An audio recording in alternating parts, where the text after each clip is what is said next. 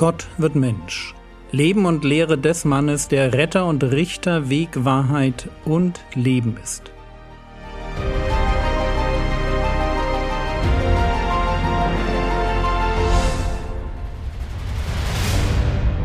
Episode 165 Die Berufung der Apostel Teil 1 In den zurückliegenden Episoden haben wir uns mit dem Messias beschäftigt.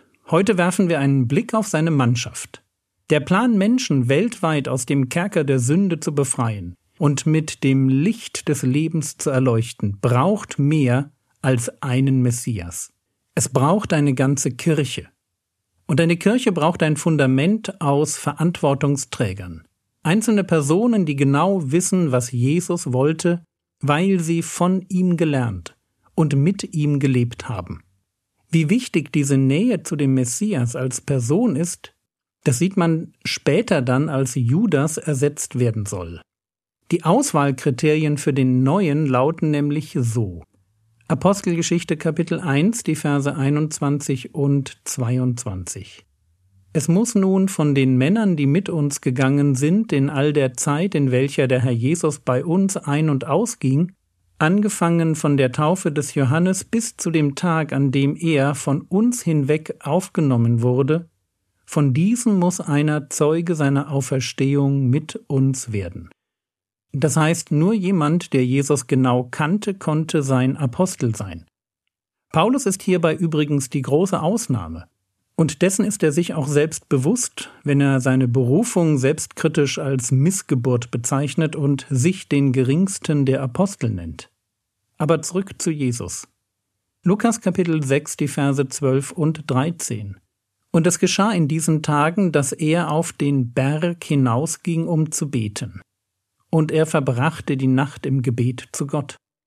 Und als es Tag wurde, rief er seine Jünger herbei und erwählte aus ihnen zwölf, die er auch Apostel nannte. Bevor wir weiterlesen, möchte ich auf eine simple Sache hinweisen, die mir persönlich ganz wichtig ist. Es gibt Dinge, von denen ich in meiner eher nüchternen Art sagen würde, sie sind existenziell für das Überleben eines Christen. Und mit existenziell meine ich existenziell, das heißt überlebensnotwendig. Die eine Sache, ohne die der Herr Jesus nicht auskommt, man könnte sagen, die einzige Gewohnheit, die sich durch sein ganzes Leben zieht. Das ist das Gebet.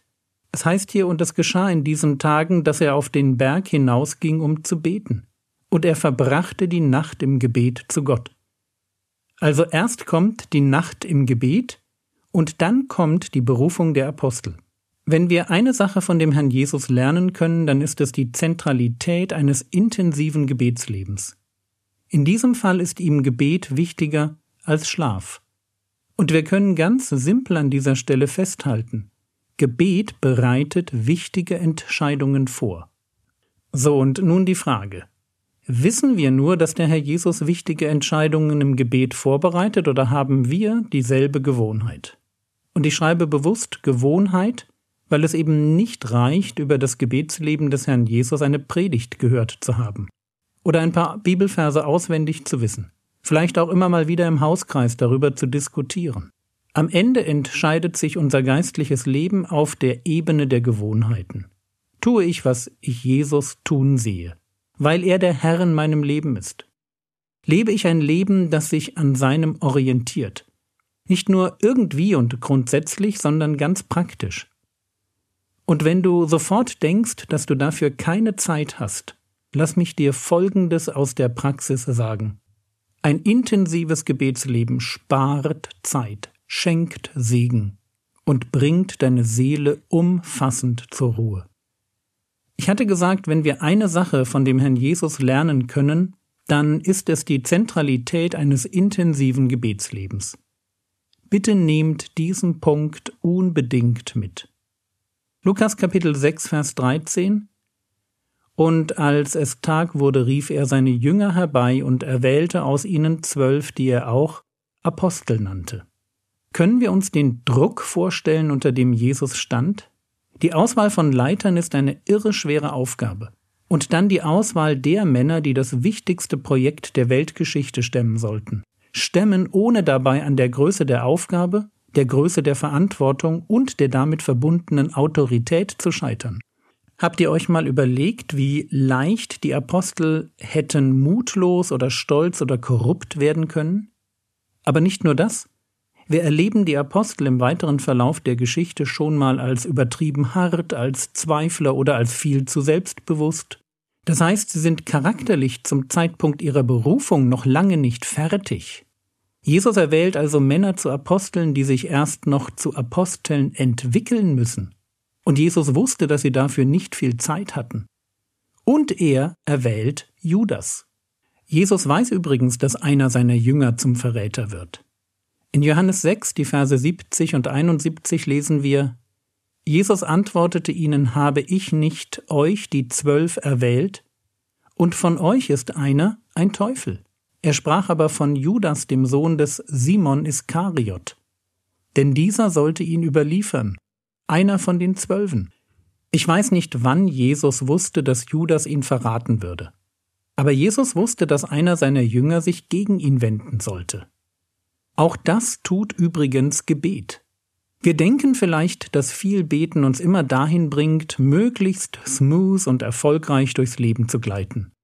So als wäre unser Leben dazu da, uns glücklich zu machen und uns mit möglichst vielen warmen Abenden auf der Dachterrasse inklusive Sonnenuntergang und einem Gin Tonic zu verwöhnen. Was für ein irrsinniger Gedanke. Wenn wir beten, dann geht es zuerst um Gott und um sein Reich. Wir wollen doch hoffentlich alle, dass sein Wille geschieht, oder? Und das zuerst in unserem Leben, oder? Es ist wichtig, dass wir das verstehen. Gebet ist nicht dann erfolgreich, wenn wir bekommen, was wir wollen, sondern wenn wir bekommen, was Gott uns geben will. Er kennt unseren Auftrag, er überschaut unseren Lebensweg, er weiß, was wir für unsere Berufung brauchen. Und manchmal ist das vielleicht ein schwieriges Kind, eine fiese Depression, kein Ehepartner oder eben ein Judas, der über Monate hinweg deinen Dienst sabotiert und dich dann verrät. Ich habe heute erst wieder von einem Gemeindeleiter gelesen, der sich der liberalen Theologie zugewandt hat, weil seine Gebete nicht erhört wurden. Und mal abgesehen davon, dass es Voraussetzungen für erhörliches Gebet gibt, viel wichtiger ist mir ein anderer Gedanke. Wenn Gott meine Gebete nicht erhört, Warum kann ich dann nicht einfach darauf vertrauen, dass alles in Ordnung ist? Warum kann ich nicht einfach darauf vertrauen, dass ich am Ende verstehen werde, was das Ganze sollte? Reicht es mir nicht, dass Gott seine unglaubliche Liebe am Kreuz bewiesen hat? Muss er mich jetzt echt jeden Tag wie ein kleines Kind mit Geschenken bestechen? Dass ich ihn noch mag? Wäre es nicht sinnvoller und reifer, irgendwann mal, wie Paulus es schreibt, alle Zeit für alles Gott zu danken? Einfach mal, weil es im Psalm 50, Vers 23 heißt, dass solcher Dank einen Weg für Rettung bahnt? Einfach mal, weil Gott ein guter Vater ist und ich mich dafür entschieden habe, Jesus Herr sein zu lassen? Jesus betet die Nacht, bevor er die Apostel beruft. Und Jesus hatte einen Judas im Team. Lasst uns das nie vergessen, wenn wir anfangen, uns nach einem leichten Leben zu sehnen.